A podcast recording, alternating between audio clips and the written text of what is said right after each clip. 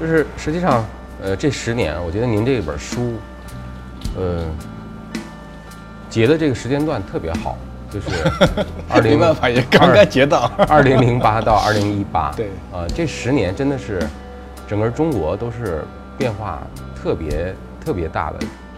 啊。我我记得在十年前，呃，大牛市引起了很多新股民的进入，对对啊，那么大家都觉得可以一夜暴富对对，啊。我有个客户，呃，这个拿根绳子要在这个散户大厅里边要上吊。要上吊啊，然后我的这个呃同事跟我汇报以后，我说快把他请进来啊！我说这个我呃什么情况？呃，是一位五十多岁的，当十年前嘛，现在应该是六十多了。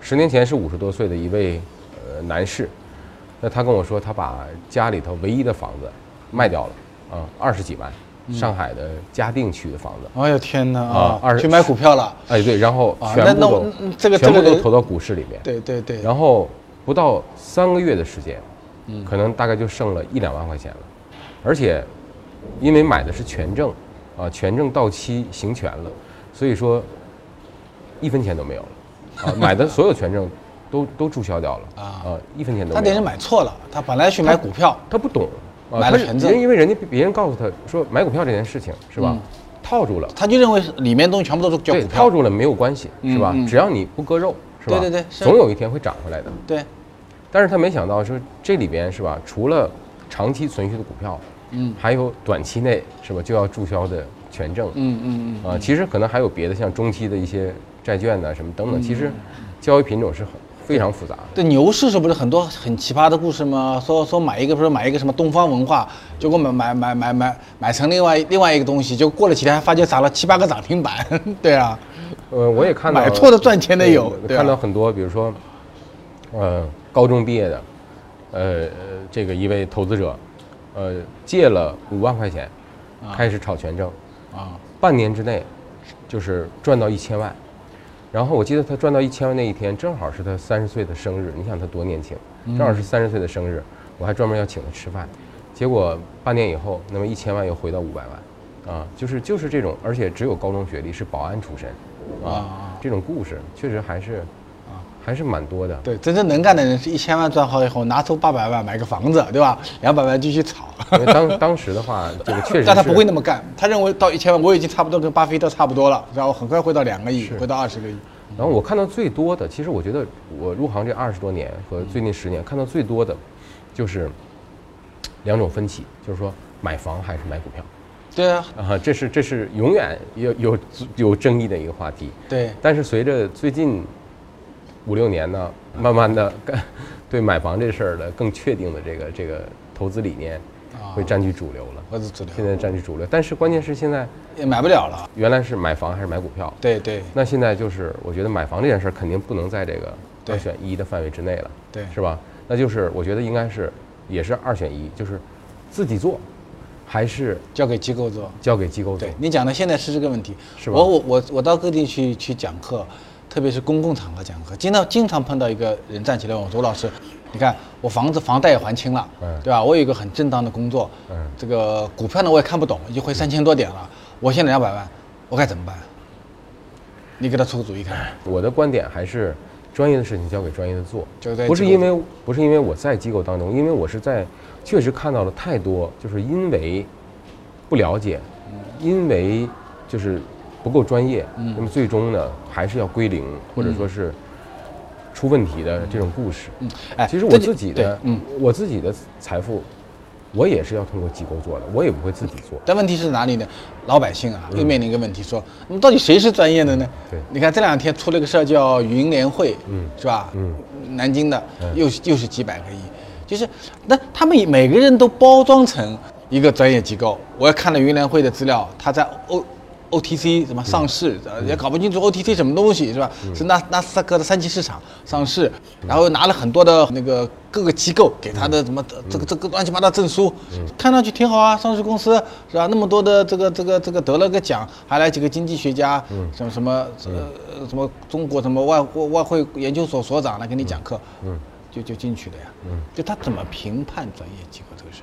你就给老百姓，比如说一般的白领阶，嗯一个最最简单的，啊一个人来向他推销理财产品或者一个机构，能够识别最最简单的我。觉得第一点 就是你的机构，你所在这家公司受谁监管？啊，我们理论上来讲的话，做财富管理是一行，现在是两会监管下的这样一个机构。就首先问他你受谁监管？对你说这第一句话，第二是吧？你的公司有什么牌照？有什么牌照？大部分公司说我有私募基金管理人牌照，是吧？那你要看他这个私募基金管理人是不是在中基协会员资格，或者说他的产品是不是备案，这是第第二点，就是说 就是资质，企业资质啊。第三个，跟你接触的这个人，你有什么专业资质？嗯，那至少你要有证券从业资质、基金销售资质，甚至更多的 AFP、CFP，是吧？CPA 等等这些。老百姓哪记得住这些名词？老百姓老百姓记得 GDP 你记得很麻烦了，你还叫他记得 CPI 不是，你像恒天的员工拿出张名片，啊？下边有一个叫做基金职业资质号码，是有的，每个员工都有号码的。啊，那这也是个那不，你这也是个办法。反正如果有老大妈看我们这个节目，或者有白领看我们节目，对呀有人向你推销基金，对呀向他要名片，对呀、名片下面有没有这个资质？是这个吗？对，这是可以的名片上是有基金职业那个职业资格号码的呀，啊每个人都有一个号了，其实我也有啊，我啊们都有的。金融机构要资质，个人也是要资质的啊。啊。金融这件事情确实不是说说谁都能做的你觉得这十年你所接触的这些投资者，比如嗯。说我每年可投资资产在，呃五十万到到五百万之间嘛，嗯就我们所谓的中产阶级，他们的投资观念这十年有有大的改变吗？有很大有很大的改变。非常大的改变啊。嗯，前十年的话，增值快速的增值，可能是这是第一位的，嗯。大家都在比速度，但是经过现在，嗯，首先来说的话，保值，保值排在增值前面了。首先想的是要保值，也想的是全球资产配置。全球资产配置也会也也有这个观念了。首先是我要对我的这个整个这个资产啊有一个好的一个规划，让它有更长的一个生长周期，让它有更长的生命力。所以说我有经常我会我会说我说财富不是比多，而是比久。财富要比久，其实我们刚才谈了很多，都是在谈那个呃资金端的事儿啊。这个。如果如果我们放到资产端来看的话，现在是个什么状况？嗯。这十年里面，在资产端嗯。发生了多大的变化？最标志性的事情就是今年三月二十八号资管新规的出现，对。它其实把就是老百姓的财富管理的对应的底层资产的格局做了一个重新的一个划断。啊，其实老百姓知道这件事很重要，但嗯他其实不知道这个跟他有多大的关系。你帮我们说说看，三月份的其实整个国家的这个呃最应该说是最最本质的一个愿望啊，最或者是最基本的一个安排吧，就是希望啊让老百姓的钱啊能和咱们国家的实体经济的对接，嗯，让老百姓财富能够真正的受到专业的、呃长期的、市场化的一种资产管理的一个服务，嗯，而不是说大家都去做刚兑是吧？做飞镖，那么风险其实都是集中在机构身上，都是这是这是一种错配的。这个最终来说的话，就像就像就像就是击鼓传花，最后是一定要最后是一定要崩掉的，最后一定要崩掉的啊！所以说最好就是交给交给别人去做，交给专业的人。巴菲特不是说他他的那个策略里面，他十年前不是打赌嘛，他他买那个标准普尔指数，嗯，会赢过所有的风险投资嘛，嗯，那中国现在是不是指数投资会会比较弱一点，是吧？是的，是的，就还没有呃，还不具有很大的稳定性，是吧？您做企业研究这么多年，是吧？就是原来我们是四川长虹，是吧？嗯，应该长虹应该还就是当时是我呃深发展两家，是吧？那时候呃二十年前吧，啊还是十五年前，我记得啊整个股市明星是二十年前，长虹和深发展对对对就九八九九年那您看现在这两家，是吧一？家就没了，如果每年 五年都留在前二十名的，可能一家都没有吧？会有吗没有啊？对啊，没有没有所以，所以你让老百姓怎么选？你说我根据你过去的业绩来选，那过去就没有业绩，业绩就是跟过山车一样的这个市场。越是经济发达的地区，嗯客户的投资理念就越成熟，嗯啊，因为他他每天接触的都是这些，啊啊，那么相对就是经济平质一点的地区，是吧？那么客户也要做财富管理，但是呢，就没那么没那么大的信息量让他去挑选吧，啊！啊，他会更认机构吧。但我问你，谁更激进？是一个铁岭的这个人更激进，还是上海人更激进南？方，南方人更激进啊！我这跟我想法真的不一样。南方，你们大东北地区人不激进吗？嗯，应该是您所在的地方是最激进的。啊，是吧？江浙人最激进。哇，这样的啊。那么如果从投资额来讲，是钱更多的人更激进，还是钱更少的人更激进那？当然是钱更少的人更激进了，钱更少的更激进。嗯，那为什么江浙一带人更激进呢？因为接触的信息量太大了，啊，接触的信息量，标的，是吧？阿里巴巴是吧？然后每天这种投资投资传奇，包括上市公司也很多。对啊，马云家离我们家就两公里路，我们心情很差，天天想到这个事儿就。实际上就是浙江，在在这个就是也是您提出的起头家这个概念，而且为什么您是您提出来的？为什么是在浙江提出来的？这件事情我觉得还是有它的啊，就他的投他的他在投资这根弦儿，你看这你讲的也是对。中国而且激激荡三十年，中国第一个做民间金融的，一九八四年就在温州是，龙金乡嗯。金乡镇上面搞，是吧？温州人八四年就开始包括知道要提的，我记得您的书里提到的，呃，义乌是吧？对那个要感谢他的那个县长是吧？对对，呃，当时市长还是县长？呃，是县县长县长谢高华，允许大家谢高华对在摆摊儿马路上摆摊儿，啊然后后来说下雨怎么办？下雨说搭个棚搭个棚儿吧。对对对，就变就变成市场了嘛。我对对这个案例我就是记得特别清楚。啊，就像你们做证券会不会越做越胆小的？是做投资就是越做越胆小，会吧？嗯，一般不太敢赌，但是企业做企业是需要赌的。企业需要赌。嗯，做投资不能赌，做做做企业需要赌，就是赌就是赌战略嘛。嗯。所以说，有时候马云说那话，说这个战略都是赌的，但是赌的不一定都是战略，啊、印象特别清晰。啊。嗯，刚才讲的我也很认同。现在中国的这个这这两年来，我发觉确实面临着，就是大家愿意去学理财这个事儿了。嗯他原来他他他他他没什么好学的，嗯他基本上就买个房子，嗯然后呢就就往股票里再放一点，嗯这个事情结束了。嗯你这两件事现在都干不了。就北京，你说一个人他干怎么干这个事儿？买不了房，现在就是没杠杆了。啊，没杠杆了，但是对啊，而且国家对房价控制，呃，去年十年北京房价涨了百五十二五点二倍，那未来未来十年能再涨五十五点二倍不啦不可？能那不是疯掉了，简直是要对吧？不可能啊，那他就傻在那儿了。那这些人实际上是我认为呢，是最需要教育的人，他他他真的是很茫然，你知道吧？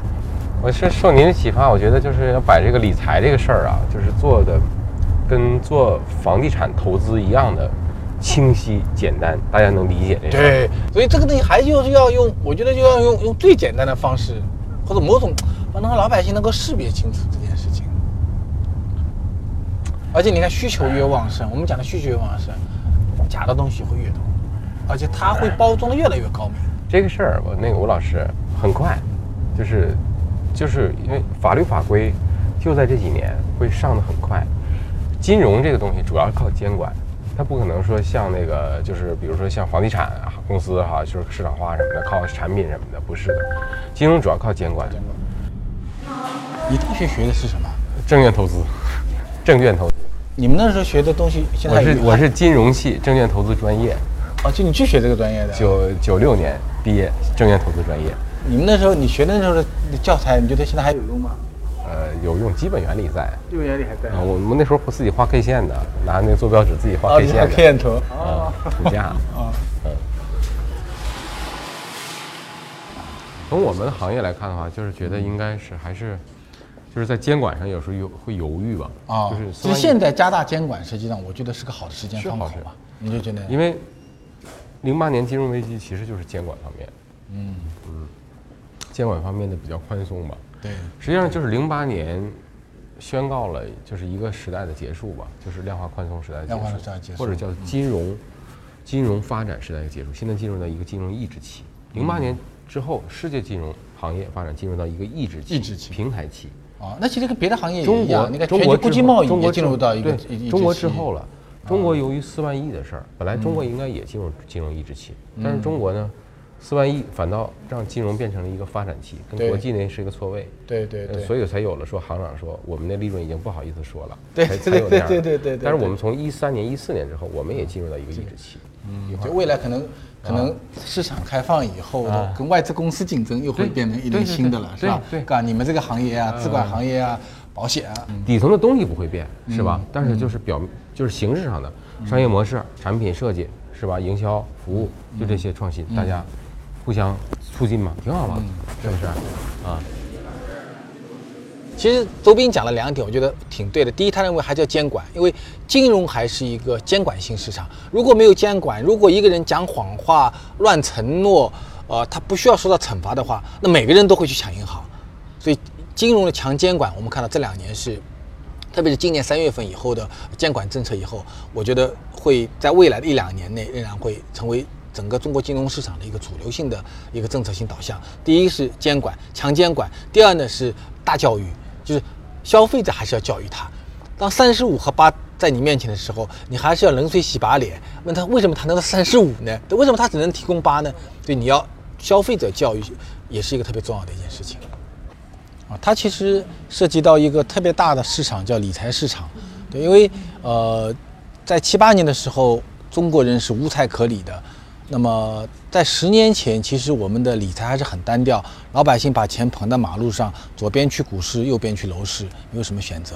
但到今天，你看，呃，楼市不再是一个最好的选择标的，股市好像也仍然风险非常的大。所以，呃，老百姓的资产越来越多，那么，所以怎么能够找到一个合格的，呃，可以拜托的理财投资机构，实际上是很大的问题。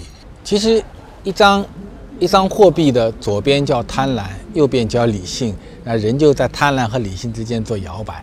对，那么我在想，未来应该它这个指南针越来越偏向于理性这一部分。你看中国的古代吧，或者今天中国银行。门口一定有两个有两个石狮子，然后所有的房间、呃大楼、银行的墙是最厚的，所以银行首先它第一干的事情是说，我我我是在这条街上最后一个被炸掉的房子，所以防范风险是金融业的一个基石的东西。那前几年呢，因为泡沫实在太多了，然后呢钱实在太多了，机会太多了，所以大量的投机的人进入到这个领域里面来，甚至我们今天在在做这个节目的时候，还会出现像云联会啊这样的一些。诈骗性的或者传销性的机构，还有几十万人、上百万人会相信它。但是我觉得，慢慢慢慢，随着监管的加大，随着中产阶级人数的不断的增加，理财市场一定会变得越来越趋于理性。